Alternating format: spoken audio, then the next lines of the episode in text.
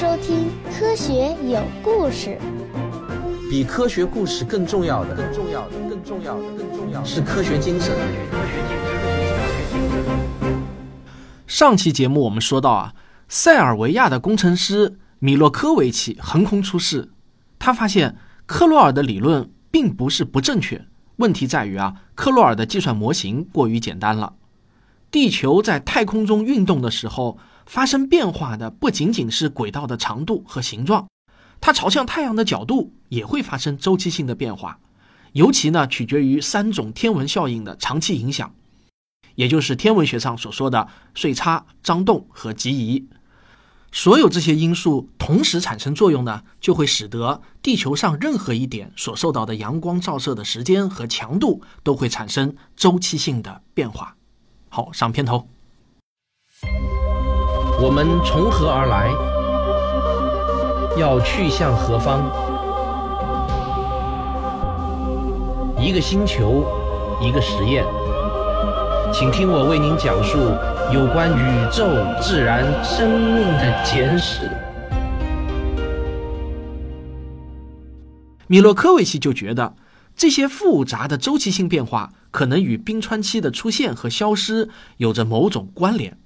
但麻烦的是呢，这些周期性变化的时间跨度差得很大很大，这就意味着啊，若要确定它们在漫长时间段中的交叉点，必须要经过几乎是无穷无尽的细致计算。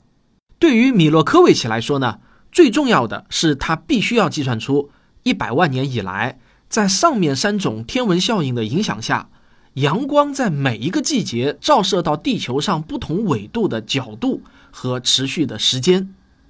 令人高兴的是呢，米洛科维奇的性格很适合干这项繁杂庞大的工程。在接下去的二十年之中，他仅仅用了一支铅笔和一把计算尺，就开始无休无止地计算着他的周期表，即使是在节假日也没有停过。不过呢，现在啊，我们用一台计算机就可以在一两天之内就完成同样的工作了。原本他只能在业余时间搞计算的，谁知道啊？一九一四年一战爆发了，米洛科维奇突然就有了大量的时间。为什么呢？原因啊，竟然是他作为一名塞尔维亚军队的预备役军人而被捕了。在此后的四年中，他大部分时间都被软禁在布达佩斯，但是管理啊很松，只需要每周到警局报到一次就可以了。他基本上就泡在匈牙利科学院图书馆里头埋头搞计算，他很可能是史上最快乐的战俘。米洛科维奇的埋头苦算，终于在一九三零年变成了一本书。这本书叫《数学气候与气候变化的天文学原理》。米洛科维奇的计算是正确的，冰川期确实与行星射动有关系。但是啊，他与大多数人一样，也认为。导致漫长冰川期的原因是逐渐加剧的寒冬，但事实上并没有那么简单。冰川期的成因很微妙，很出人意料。这是由俄裔德国气象学家科本首次提出来的。这个科本呢，还是板块学说的创始人魏格纳的岳父大人。你可能会以为冰川季的诱因应该是冬天特别寒冷，结冰结的太多了。但是呢，科本却发现啊，冰川气的诱因是凉快的夏季，而不是寒冷的冬季。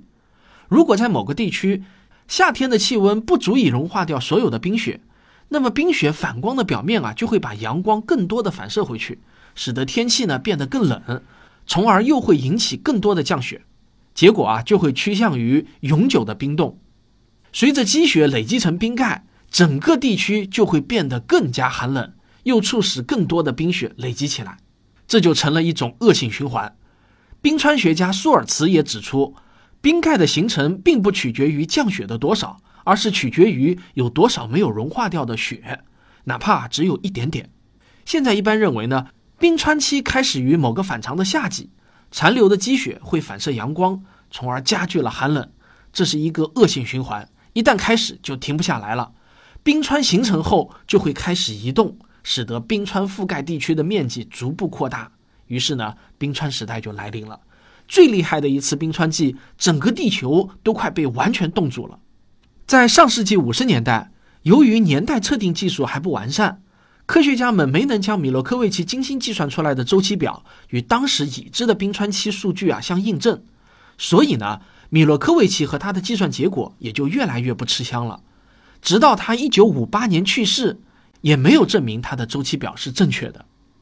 直到上世纪七十年代，随着年代测定技术的完善，才最终证明了米洛科维奇的正确性。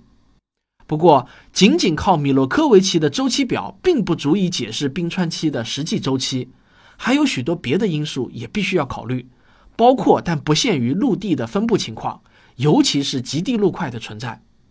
我们对这一切的了解还是极为有限的。不过呢，有一种说法是，如果我们把北美大陆、欧亚大陆、格陵兰岛往北移动五百公里的话，那么整个地球将不可避免地进入永久性的冰河时代。显然呢，我们现在是幸运的，能够享受这么好的天气。在每个冰川期之间，有一段相对温暖的时期，这被称为间冰期。但是我们对此呢，也是缺乏认识的。有件事情也许会令人感到不安：人类的全部文明史、农业的发展、城镇的建立、数学、文学、科学的兴起，所有的这一切啊，都是发生在一段不寻常的好天气之中。之前的间冰期持续的时间一般呢都只有八千年左右，而我们现在所处的这次间冰期，你知道持续了多长时间了吗？已经持续了一万年了。在整个地球的历史上，冰河时代其实很罕见，而我们现在恰好就处在这样的一个冰河时代中。不知道这算是一种巧合呢，还是生物演化的必然？现在的冰川规模虽然不是很大，但依然比人们想象中的要大得多。在上一次冰川期最鼎盛的时候，也就是大约两万年以前，陆地面积的百分之三十左右呢，都覆盖着冰雪。现在这一数字大约只有百分之十，另外还有百分之十四的永久冻土带。今天啊，地球上有四分之三的淡水是冰，两极有冰盖。如果不是我看到资料啊，我也不会相信，在过去的五亿年中，只出现过四次短暂的凉爽期或者寒冷期。绝大多数时期，地球都要比现在热得多得多。我们现在可以比较有把握地说，在过去的七千万年中，我们现在所处的时期是最寒冷的时期，甚至也极有可能是在过去五亿年中都是最寒冷的时期。当然，这里指的时期啊，是以十万年为单位的地质期。甚至有一些我们现在司空见惯的自然现象，其实呢，在地球的历史上是不常有的，比如说。全球有许多地方冬季都会下雪，在新西兰这样的温带地区，竟然也会有永久的冰盖。直到相当近的一段时期之前，地球都要比现在热得多，没有一点儿永久的冰盖。我们目前所处的冰川期大约开始于四千万年前。如果你去看这段时期的全球平均温度的变化图啊，很像是一根典型的股票的熊市图。总体上来说呢，是在不断的下跌。现在已经下跌到了最低点，但是在下跌的过程中会有一些小小的起伏。地球的气温在这七千万年中经历了很多次的往复变化，而我们现在就处于最寒冷时期中一个稍微温和一点的时期。新的冰川期总是会抹掉上一次冰川期的痕迹，因此呢，时间越往前推移，你得到的图景也就越不完整。但是在过去的二百五十万年中，地球似乎至少经历了十七次严酷的冰川期，而这段时期恰好是非洲直立人以及随后的现代智人生活的时期。造成此次冰川期的原因，通常认为呢有两个，一个是喜马拉雅山脉的隆起，第二个呢是巴拿马地峡的形成。前者干扰了气流，而后者呢则干扰了洋流。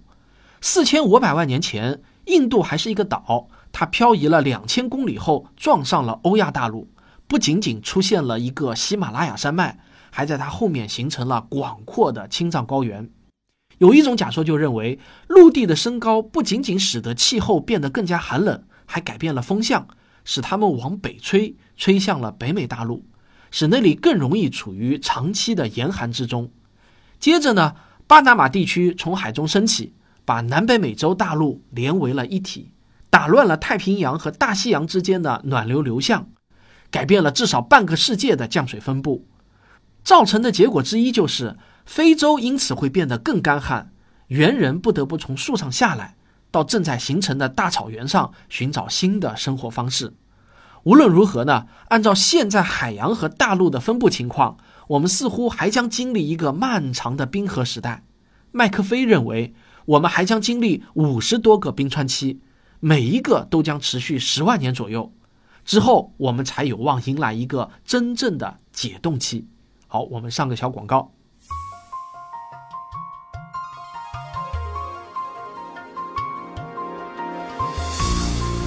用证据还原真相，用科学理解世界。大家好，我的最新专辑《真假世界未解之谜》已经正式开始更新了，欢迎大家订阅收听。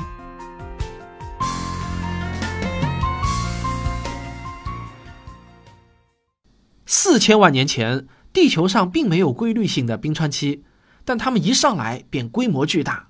第一次大范围的冰川期出现在大约二十二亿年之前。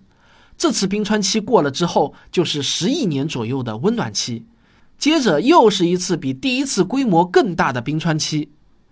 这次的规模特别大，有些科学家把它称为复冰季或者超级冰川期。还有一种更为通俗的称法呢，就是雪球地球。然而，雪球地球不足以表明当时环境的恶劣程度。这种理论认为，由于地球上的阳光照射量减少了百分之六。使得温室气体的产生量和存留量都大为减少。实际上，地球已经不再有能力保存热量了，整个地球都变成了南极洲，气温下降了四十五摄氏度，所有的地表都被冻得结结实实。在高纬度地区，海洋中的冰层甚至厚达八百米，即使在热带也厚达几十米。这一时期。多毛虫、蛤蜊和其他一些依附于深海喷口的生命形式，无疑还活得好好的，仿佛没有发生任何事情。但是地球上的其他生命很可能都快死绝了。不过这一切离现在实在太遥远了，那时候的很多事情我们现在都还搞不清楚。但是这种理论呢，却存在一个悖论：一方面啊，地质学的证据表明，包括赤道地区在内的所有地表都结了冰。但是另一方面呢，生物学的证据又表明，在地球的某些地方必定还存在着没有冻结的水域。举个例子来说，蓝藻细菌就存活了下来，还进行了光合作用。要做到这些呢，它们需要阳光。但是我们都知道，冰块的透光度是随着厚度下降的很快的，只需要几米厚就完全不透光了。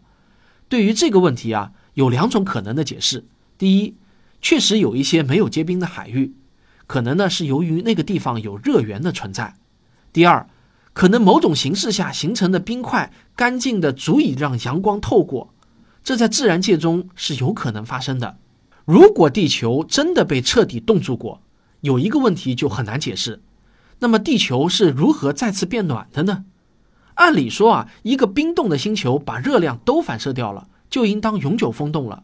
就像现在的木卫二和土卫二那样，那挽救这种局面的力量似乎来自于地球内部的岩浆。我们的存在很可能又得再次感谢板块构造，因为有种观点认为是火山拯救了地球。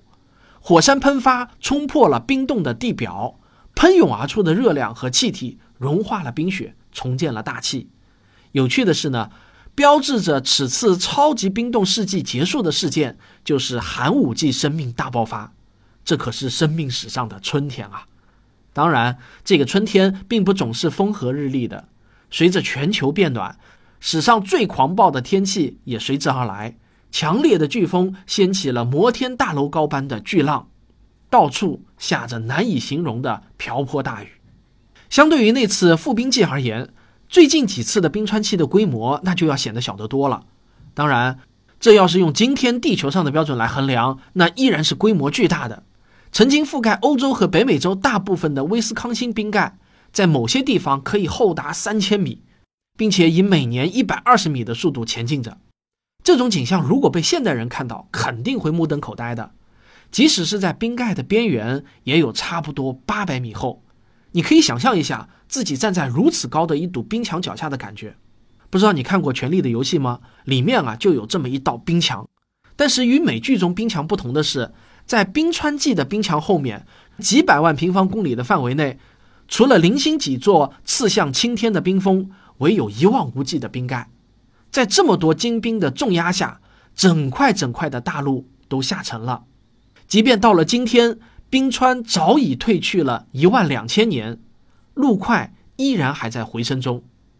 随着冰盖的缓慢移动，不仅撒下了众多巨石和一长串的冰碛石，还扔下了一些完整的陆块，像是长岛、科德角、南塔吉特岛等等。阿加西斯之前的地质学家们往往无法理解冰川重塑地表的巨大力量，这没有什么奇怪的。如果冰盖卷土重来，在人类的武器库中是找不到使它转向的武器的。一九六四年，北美洲最大的冰川期——阿拉斯加的威廉王子湾，遭受了有记录以来最强烈的一次地震，达到了里氏九点二级。沿着断层带呢，地表就抬升了六米之多。这次地震如此强烈，远在田纳西州的池塘中的水都溅了出来。但是啊，这次前所未有的地震对威廉王子湾的冰川造成了什么样的影响呢？很遗憾，什么也没有。冰川仿佛什么也没有发生过，继续前进着。有很长的一段时间，人们一直以为冰川的产生和消退都是缓缓发生的，至少需要数百或者数千年。但是现在我们知道，并不是这样的。这还要感谢格陵兰的冰芯样本，使我们得到了一份跨越超过几十万年的地球详细的气候记录。但这份结果却是令人不安的。记录表明，在地球的最近一段历史时期中，并不是我们以为的风调雨顺，而是在温暖期和严寒期之间猛烈的摇摆。说起冰芯啊，它还登上过《科学》杂志2017年的十大科学突破排行榜，名列第九位。二零一七年的时候，科学家在南极挖出了一块冰封了二百七十万年之久的冰块，而之前最古老的冰块记录只有八十万年。研究这块古老的冰芯，让科学家们有了新的发现。在过去的二百七十万年中，二氧化碳的浓度从没有超过三百 ppm，远远低于现在的四百零八点二三的数值。科学家表示。南极埃伦山的这段冰芯为我们提供了关于地球气候的最全面的信息。通过对比过去和现在的气候变化，就可以有根据地做出对未来气候的预测。可惜的是呢，这块冰芯里无法捕捉到二氧化碳浓度高于四百 ppm 时的远古地球的信息。未来的冰块挖掘新技术或许可以弥补这个遗憾。冰块的挖掘者普林斯顿大学的科学家们已经把目光投向了未来的取样，希望可以找到五百万年左右的冰块。倒推五百万年，那时的二氧化碳浓度可能和今天的数值是相当的。这或许啊是一个机会，可以看看在未来的几十年中，我们的气候会如何演化。大约在一万两千年之前，也就是接近最后一次大冰川期的尾声的时候，地球开始迅速的回暖。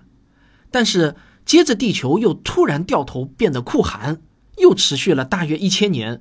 科学界把这一时期称为“新仙女木期”。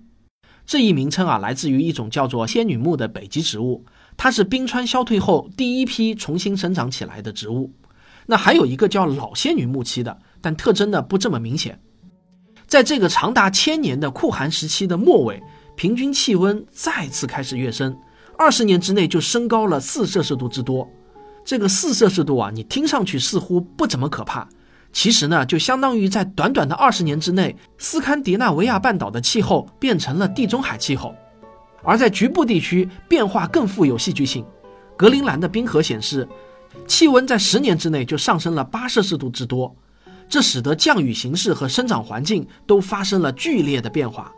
这种变化足以让人烟稀少的地球动荡不安。要是发生在今天，后果不堪设想。那到底是什么样的力量导致了如此剧烈的气候变化呢？科学有故事，咱们下期接着聊。